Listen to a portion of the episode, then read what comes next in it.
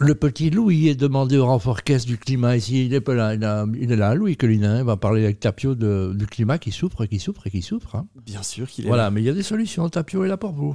Exact. Alors, explique-nous ce, dont on va parler ce soir, aujourd'hui, euh, ce matin, selon que vous écoutez ça le soir, le matin. Alors aujourd'hui, je vais faire ce que je préfère. Je vais commencer par vous décevoir. Et ça, tu fais ça très bien. Allez. Alors, pour info, je ne vais jamais, au grand jamais, vous dire quoi faire. Je vous entends d'ici.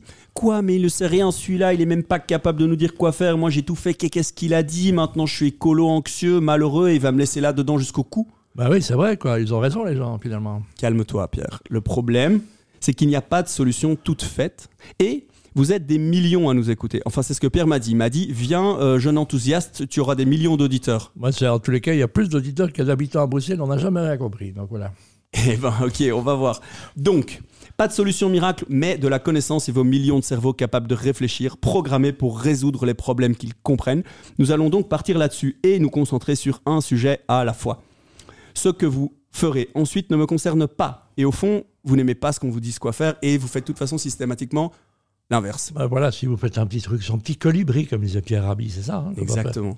Mais attention, ce coup-ci, je vous préviens dès le début. Si vous écoutez, vous allez savoir. Et si vous savez, vous risquez de comprendre. Et si vous comprenez, vous allez vouloir résoudre.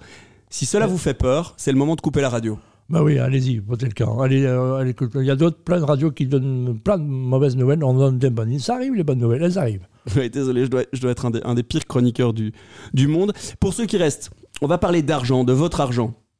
Long story short, votre argent finance le réchauffement climatique. Boum. Quoi, mon argent à moi, mes petits sous chez BNP, ils réchauffent la planète, c'est impossible. Eh ben si, Pierre. Le système bancaire est relativement simple. Votre épargne, placée en banque, est utilisée comme levier pour ensuite prêter plus d'argent à d'autres. Jusque-là, pas de problème. Le sujet devient moins sympa quand vous regardez qui se cache derrière d'autres.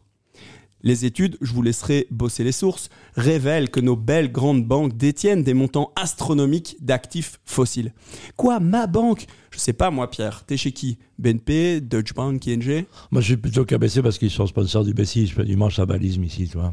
Ok. Eh bien, si c'est vos banques, autrement dit, les banques, vos banques détiennent encore des centaines de milliards d'actifs financiers relatifs à l'exploration, l'exploitation, le transport et l'utilisation des énergies fossiles, cause principale du réchauffement climatique.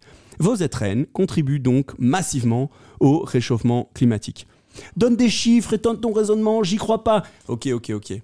Pierre, en 2022, petite question. Connais-tu le patrimoine moyen d'un Belge?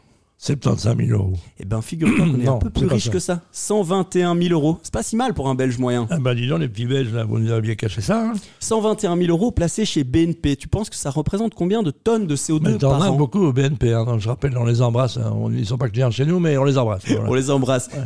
C'est pour le simple calcul. Eh ben, ça représente 73 tonnes de CO2. Donc 8 fois plus que ce qu'un Belge émet juste dans sa vie au quotidien. Alors, on pourrait dire que c'est pas tant que ça. Attends qu'on fasse quelques petites multiplications. À ce jour, les Belges possèdent 300 milliards d'euros d'épargne.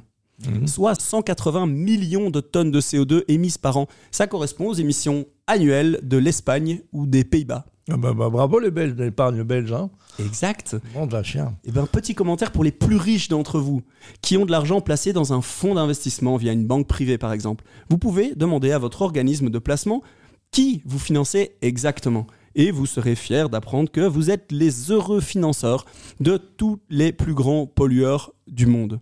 Ça pourrait paraître négatif, mais c'est finalement une très bonne nouvelle.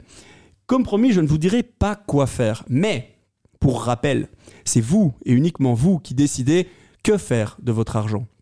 Et oui, il existe des banques durables, comme Triodos, Gringotts, VDK et plein d'autres, et des fonds durables, peut-être même le vôtre. N'hésitez pas à demander s'il existe des options durables dans vos organismes de placement.